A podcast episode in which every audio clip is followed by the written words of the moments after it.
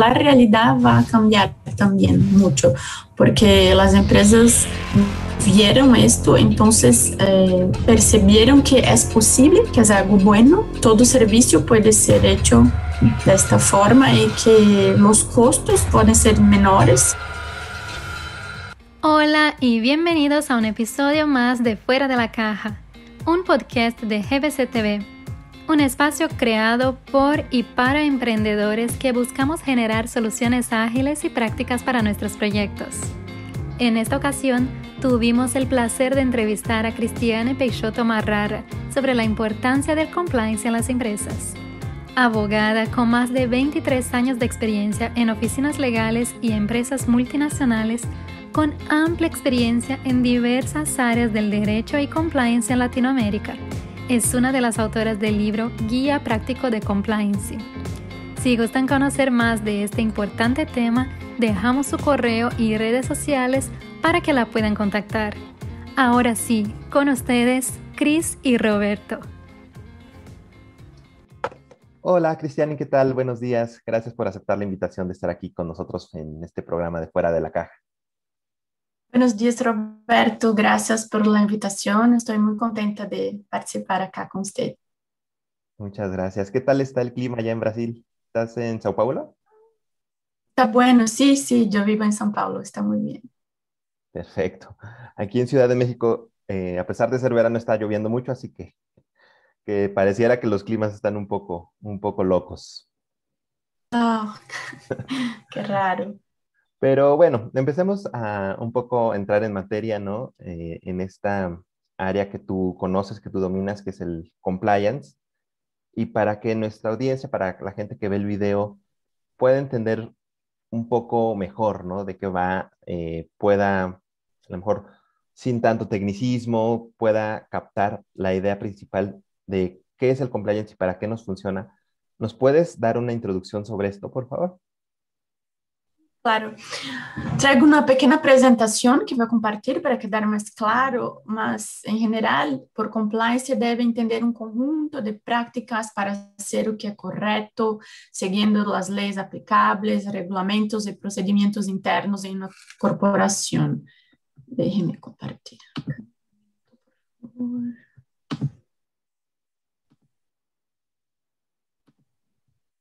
¿Estão vendo? Estamos vendo. Uh -huh. Ah, está bien. Entonces, um, compliance tem la origen en la expresión en inglés, to comply. Okay. Es como que atender, adequar, cumplir, ejecutar, todo lo que fue establecido de acuerdo, de acuerdo con una regla, un procedimiento, y también estar en conformidad con las leyes, reglamentos, políticas, normas internas y principios corporativos. Y un departamento de compliance eh, lo que hace vai detectar, prevenir, reduzir ou tratar qualquer desvio ou não conformidade a estas regras. Ok. É, também um programa de compliance tem é, como que por finalidade a capacitação sobre legislações, conflito de interesse, procedimentos internos, ferramentas, diretrizes, é, toda esta elaboração de controles, pareceres, eh, la evaluación de los riesgos que pueden ocurrir, como un risk assessment, conscientização de los empleados, isto é muito importante, a respeito do programa de ética e conformidade, para que eles conozcam os recursos disponíveis e aclarem dúvidas, e também condução de las investigações internas de los reportes de canal de ética. Muito Eh, eh, tenemos un, algunos procedimientos y políticas muy importantes a ser implementados, como el propio código de conduta y ética. Eh, un código de conduta muchas veces algunas empresas tienen para los proveedores, que es un poquito diferente, más directo para ellos. un procedimiento, algo que trate del derecho de la competencia, un procedimiento para también para las denuncias, política anticorrupção, conflito de interesses, quando há, eh, por exemplo, tus padres trabalham na mesma empresa que você, claro. ou alguém muito cerca de você, então é importante ter uma política que hable sobre este tema. Eh, a tratación con órganos públicos, cómo va a ocurrir, eh, procedimientos también para cohibir acoso moral y sexual. ¿Qué, es esto? Excelente. Y por lo que nos muestras aquí, eh, puedo entender que el departamento de compliance no necesariamente es el departamento legal, ¿verdad? Porque pareciera que legal es oh. como contratos, es como, no sé. Se y algunas compañías em algumas companhias, o departamento de compliance está junto com o departamento legal, mas muitas vezes pela importância do tema e porque também é algo que muitas legislações eh, requerem para ter contratos com órgãos públicos, por exemplo, então as empresas estão criando seu próprio departamento de compliance, que muitas vezes engloba também a auditoria, outras vezes não. Okay. Então, é algo assim. E al escuchar, ¿no? Que, tenemos que relacionar esto con tema de legislaciones, ¿no? A veces con, con tema de eh, licitaciones, ¿no? Contrataciones con gobierno. Pareciera que es un tema como para empresas grandes, como para corporativos, como para empresas transnacionales.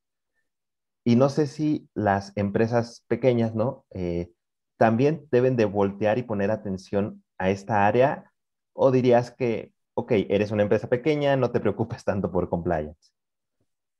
Não, em verdade, é um tema que devem atender a todas as empresas, é, uma vez que, como eu disse antes, se estas empresas vão querer ter contratos, participar de licitações, ter, terão que é, ter uma, um departamento específico de compliance ou procedimentos internos. Eh, uma outra consideração importante é que um programa de compliance ajuda as corporações a evitar fraudes, corrupção e outras condutas inadequadas, como também as práticas de acoso moral ou sexual. Claro. Eh, Suma-se a isto também que as empresas que atuam de forma transparente e correta atraem talentos, empregados que creem de suma importância trabalhar em ambientes éticos. Sí, eh, entiendo que al final se hace un ambiente mucho más agradable, ¿no? Mucho más, este, al estar regulado, mucho más, te garantiza, ¿no? Estar en, un lugar más cómodo para, trabajar. Ahora, eh, ¿cuál dirías que una empresa, ¿no? Que, que, esté interesada en el tema, pero que no tiene eh, ni su departamento de compliance, ni un programa como tal, ¿cuáles serían los primeros pasos para que eh, podamos empezar a formar esta cultura de, de compliance dentro de una organización? ¿Por dónde? Ah, está bien. El primer es la implementación de un código de ética que tenga las reglas internas para poner en práctica la cultura de la empresa, cuáles son los comportamientos que se esperan de los empleados. Creo que este es lo más importante. Después, tener una avaliación de los riesgos para a elaboração de procedimentos internos que deverão ser seguidos e respeitados, é, como dije antes, é, conflito de interesse, para coibir a corrupção, o acoso moral, sexual. Depois, uh, creio ser importante ter um canal de, reporte em la língua local, para recibir todas as informações a respeito do cumprimento das regras do código de ética.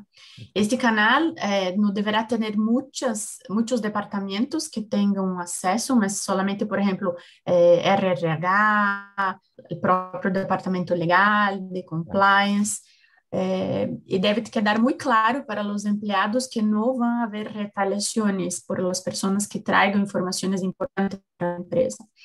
Uh, también capacitar a las personas después que se hagan hecho estos procedimientos. Uh, es muy importante que tenga una capacitación para todos los empleados. Eh, también que estes, eh, tener una evaluación de, de, estes, capacitaciones para chequear si ellos realmente están entendiendo su contexto y todo que que necesita que saiam. É, que mais? É, também, é, quando se tenha este canal de reporte, a empresa vai receber muitas denúncias, muitos reportes. Então, é importante que as pessoas que vão conduzir estas eh, estes reportes, essas investigações internas também sejam capacitadas para que os hagam de forma correta. E muitas vezes as empresas assim diretamente por seus empregados de RH, depender do tema involucrado ou do departamento legal, e muitas vezes contratam um terceiro, um, uma oficina legal para conduzir, a depender de, da gravidade de, de lo ocorrido. E, por fim, a difundir essas uh, boas práticas para todos os empregados com comunicações, eh, ter claro qual é este canal de reporte, as pessoas têm que ter conhecimento que, que a empresa tem estas ferramentas. Muy bien. Y me gustaría eh, comentar un poco sobre el primer paso que nos comentas, que es eh, el código de ética, ¿no? Que entiendo eh, son como los valores principales, ¿no? Que la compañía quiere manejar, con los que se quiere conducir. Tu punto de vista sería que este código de ética tiene que ir de la dirección, de los gerentes, de los directores, de los dueños, inclusive hacia abajo, permear hacia abajo, o es un documento que tiene que eh, ser hecho o ponerse por lo menos a discusión con toda la empresa?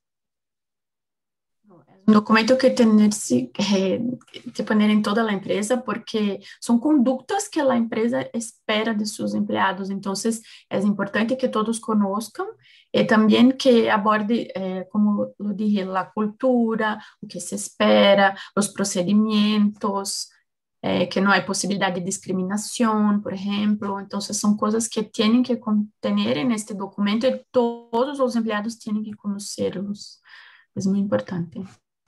Y es, eh, digamos, válido, no sé si sea la, palabra correcta, ¿no? O, se puede simplemente ir actualizando estos valores de la empresa, o dirías que, ok, una vez que se ponen, eh, sobre esto nos conducimos y no es recomendable modificarlos. Creio que os valores são como a essência da empresa, então têm que ser os mesmos. O que se pode cambiar são novos procedimentos. Por exemplo, se a empresa eh, percebe que os empregados estão cometendo muito acoso eh, moral ou sexual, então terá que estabelecer uma diretriz específica para esto, mas no que va a cambiar sus valores, va solamente a reforzarlos con procedimientos de políticas específicas para evitar mal, conductas inadecuadas, mal, malas. Claro.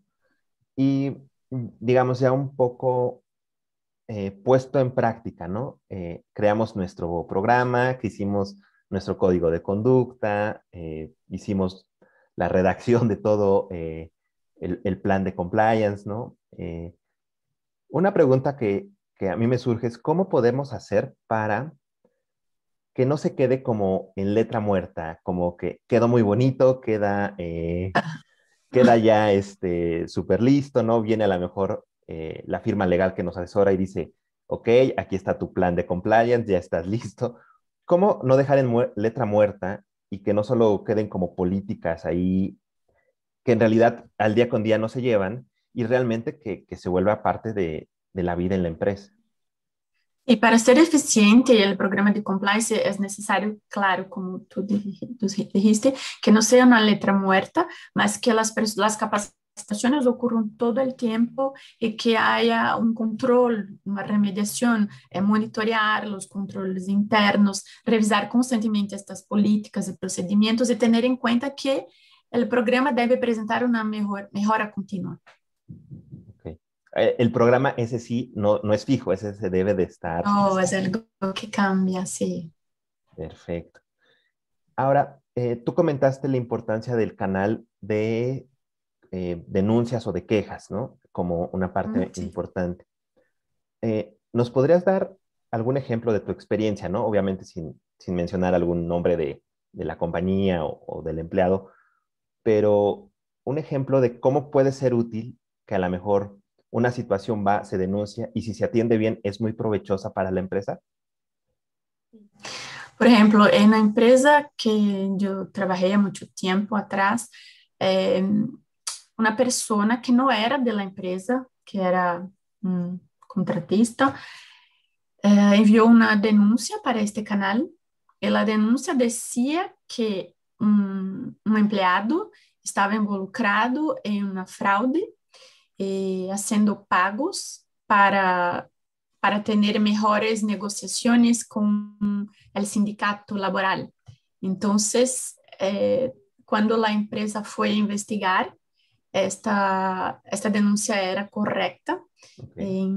desafortunadamente, el empleado estaba involucrado en algo ilícito, entonces eh, tuve que hacer todas las uh, medidas eh, para, para no tener más esta persona en su cuadro y para evitar que el nombre de la empresa fuese involucrado en cosas ilegales.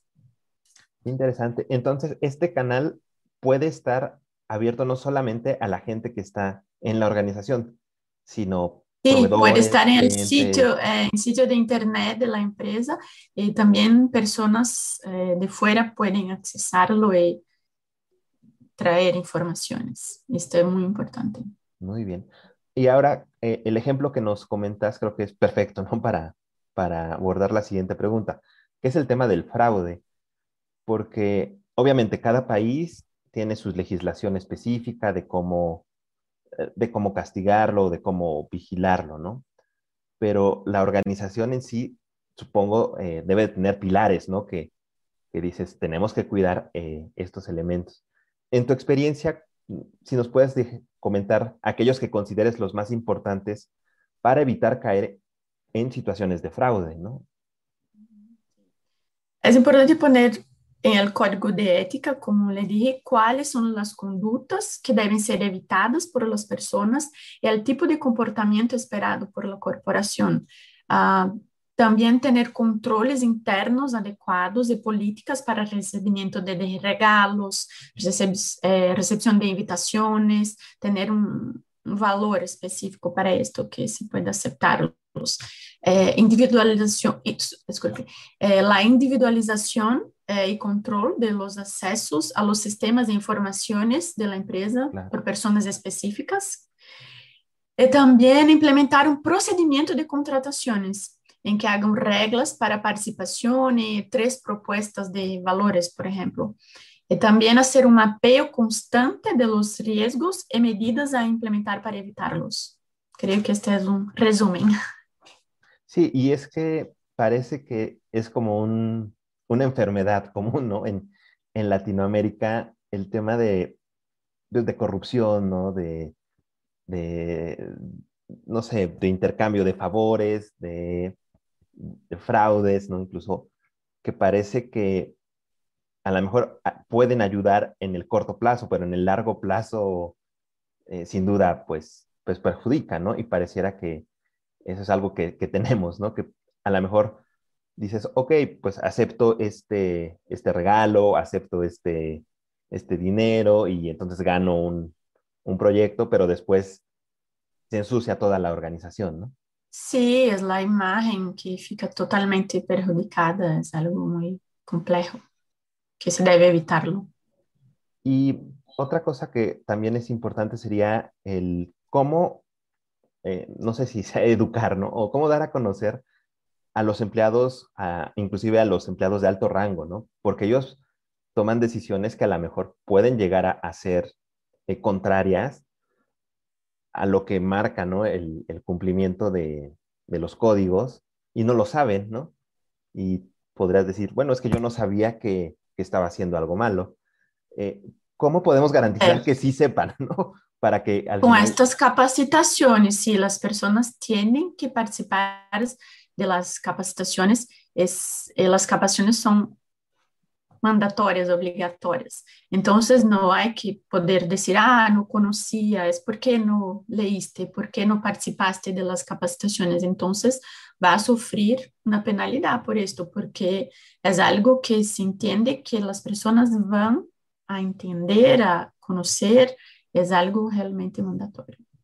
Y es importante tener como un control, no sé, eh, acudiste, ¿no? A, al, al taller o al, al webinar donde explicamos los puntos, necesito que me confirmes de que, ok, sí lo, sí lo tomaste o firmes algún documento, que quede evidencias de, de esta parte de... Las empresas tienen este un documento anual que se firman los empleados diciendo que tienen conocimiento del código de ética. Eh, también eh, es importante tener las, todas las, eh, ¿cómo se dice? las fechas de las capacitaciones, las personas que han participado, es muy importante tener este control interno también. Perfecto. Ahora, volviendo un poco más al tema actual, ¿no? Que, que pasa con la pandemia y de que pues estuvimos mucho tiempo en casa, ¿no? Y que no sé, a lo mejor antes no era tan común que llevaras eh, la computadora a tu casa y trabajaras desde allá, o que llevaras inclusive papeles, ¿no? Documentos eh, propios de la empresa y estén en tu casa, ¿no? Eh, ¿Tú dirías que hubo un cambio muy radical en el tema de, de, controles y de cumplimiento a raíz de lo que ocurrió el año pasado y este con, con el tema del COVID? Creo que hubo un cambio radical, más la necesidad de adecuación de los procedimientos de control existentes. Por ejemplo, como tú dijiste, eh, la mayoría de los contratos y sus firmas pasaron a ser digitales, las personas utilizan su propia red de Internet, entonces la área de informática tuvo que crear controles más eficientes para estos accesos, mas es solamente un cambio, una adecuación. Podría ser que la forma cambia, ¿no? Pero el origen sí, debe, debe sí. de quedar igual, ¿no? Los controles necesitan manten, ser mantenidos, mas solamente la forma va a cambiar un poco. ¿Y crees que ahora para cuando se regrese, ¿no? Al tema de las oficinas y, o sea, regresar presencialmente, ¿no? A, a ir a las oficinas, haya que retomar o replantear un tema de, de cómo guiar a los empleados para la nueva forma de trabajar. Sí, mas muchas empresas están haciendo algo como parte presencial, parte remota, entonces creo que la, la realidad va a cambiar también mucho, porque las empresas uh, vieron esto, entonces eh, percibieron que es posible, que es algo bueno, eh, que todo servicio puede ser hecho de esta forma y que los costos pueden ser menores para la empresa si los empleados se quedan eh, en sus casas, claro. parte del trabajo. Muy bien. Ahora, eh, con todo lo que nos has explicado, creo que queda muy clara la importancia de, de, de, de, el compliance como área funcional de la empresa, ¿no? Como decimos, no solamente es escribir la misión y los valores de la compañía, sino realmente que se integre. Algo vivo. Claro. Sí. Eh, ¿Cuál sería tu recomendación para, no sé si es contratar un, un asesor en esta parte que nos ayude a implementar? Eh, ¿En qué fijarnos? ¿Qué debería de, de ofrecernos este asesor eh, al momento de hacer una propuesta para la implementación de un programa de compliance? Creo que ya lo dije, que tienen que tener los pasos, o que se haga primero, este levantamiento de riesgos, eh, va a depender de cada empresa si va a preferir tener una área, un departamento interno o se va a querer ter un consultor, como tú dijiste, mas es necesario solamente avaliar los pasos, si están claros, si están correctos, porque el programa de compliance tiene que ser adaptado a cada empresa, a cada situación. No es algo que se puede tener un código de ética de otra empresa, por ejemplo, ah, voy a poner lo mismo acá. No, tienes que evaluar cómo es la cultura de la empresa, cuál es la me forma de, de, decir las cosas directamente. Entonces, tiene que ser algo específico para cada, cada empresa en mi opinión. Okay. Entiendo que si alguien llega y nos dice, aquí está tu programa de, de compliance, sin haber hecho esta investigación, sin haber levantado uh, no cuestionarios, es no es bueno, ¿no?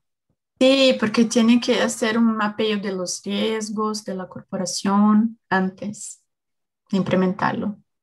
Ok, entonces antes de que nos quieran vender un programa de compliance es cómo me vas a ayudar a hacerlo, ¿no? ¿Cómo, qué, qué sí. vas a venir a hacer? ¿Qué, vas, ¿Qué entrevistas vas a venir a, Tem que haver uma conversação com os empleados, os diretores, para entender melhor como funciona la organización.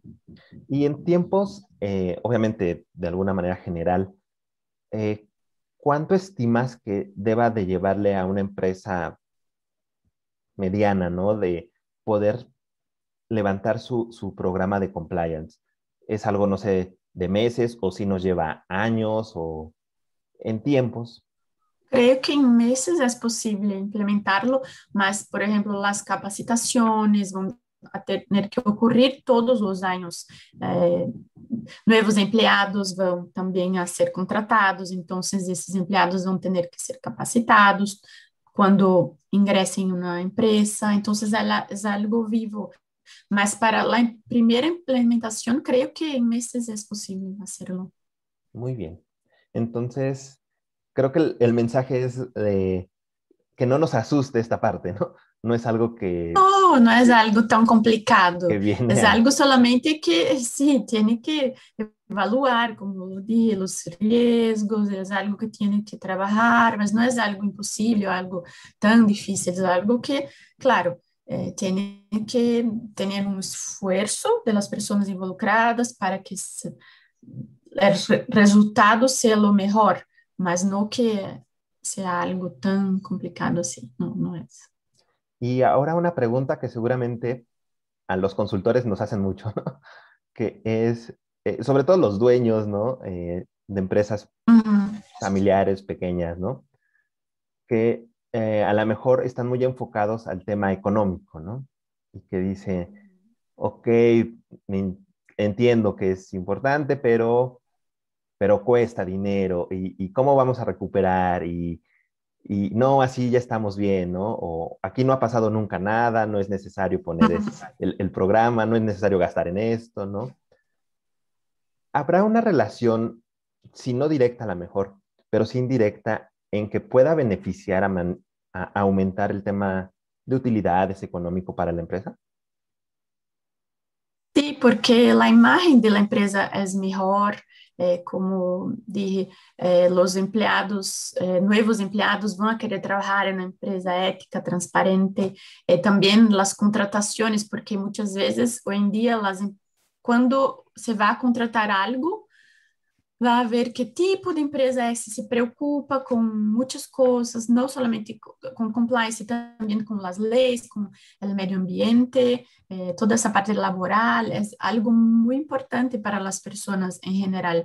Então, é algo que, por exemplo, você vai a pedir um dinheiro para um banco, vas que ter algo implementado antes para que o banco eh, claro. vá a a disposición para hacer esta contratación con la empresa y también los clientes. Entonces es algo que es más do que solamente gastar dinero, es algo como si fuera un, una... Como una inversión. Un investimiento, un investimiento en la imagen, en la mejora de, de toda la empresa como un todo.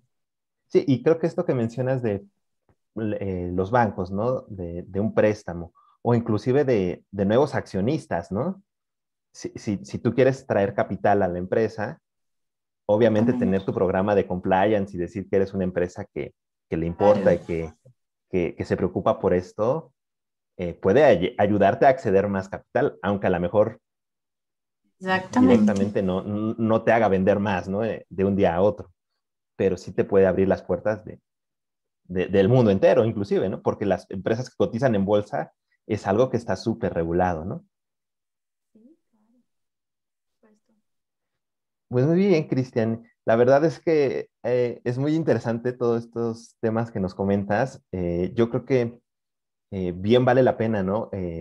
detenernos un poco y, pensar que, que, esta regulación, ¿no? Estar atentos a, estas, a estos códigos, a implementarlos, a crearlos, no es como eh, ay, me dan más tarea, ay, me dan este, eh, no me dejan hacer, eh, no me dejan no, es algo que agrega, agrega, sí.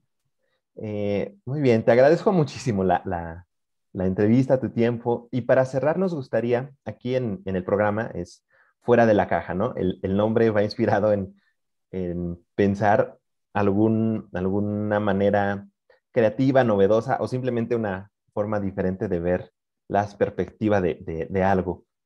¿Nos podrías dejar como un cierre, una reflexión final eh, sobre el tema de compliance? ¿Cómo verlo a lo mejor de una manera nueva que, nos ayude a, considerarlo para la empresa? De la caja. sí, creo que traer diferentes tipos de capacitaciones más creativas para los empleados, porque como lo dije, tienen que hacer esto todos los años. Eh, se trae lo mismo, la misma capacitación todo el tiempo, va a ser algo muy aburrido. Entonces es importante traer juegos, cuestionarios, eh, presentar películas, pasajes de libros, algo que pueda ser diferente y que traga, traga la atención de las personas. También crear un lenguaje directo, accesible y apropiado para los diferentes públicos internos, porque muchas veces las empresas van a tener ejecutivos y claro. también a tener otros empleados que, que son personas más simples, entonces tienes que adaptar las capacidades capacitaciones para estos tipos de personas. Es también traer los temas de compliance para que hagan parte de la cultura diaria de los empleados, con campañas, eh, incluyendo niños, eh, ejemplos de buena convivencia, sus propios hijos, muchas veces, eh, un video, sin discriminación en virtud de cargo, función, raza, religión, cosas como eso. Sí, muy importante, muy importante, sobre todo en estos tiempos que, que vivimos creo que ayuda, además, ¿no? del tema del cumplimiento al tema de una sana convivencia, ¿no? De que, de que la gente se, se, se lleve mejor y si se lleva mejor, obviamente va a producir mucho más. Que el compliance no se queda solamente en la empresa, mas también en su propia vida, en su vida diaria, con su familia, sus amigos. Siempre este tema es importante para la sociedad en general. Excelente y totalmente de acuerdo con, con lo que dices. Pues bueno, Cristiani, este, la verdad es que te agradecemos mucho que, estuviste aquí, que nos abriste los ojos para, para este tema, para aprender más, para conocerlo más. Y pues desde aquí, desde México, te, te enviamos un abrazo y te agradecemos tu presencia aquí en el programa. Gracias, Roberto. Buen día a todos. Bye.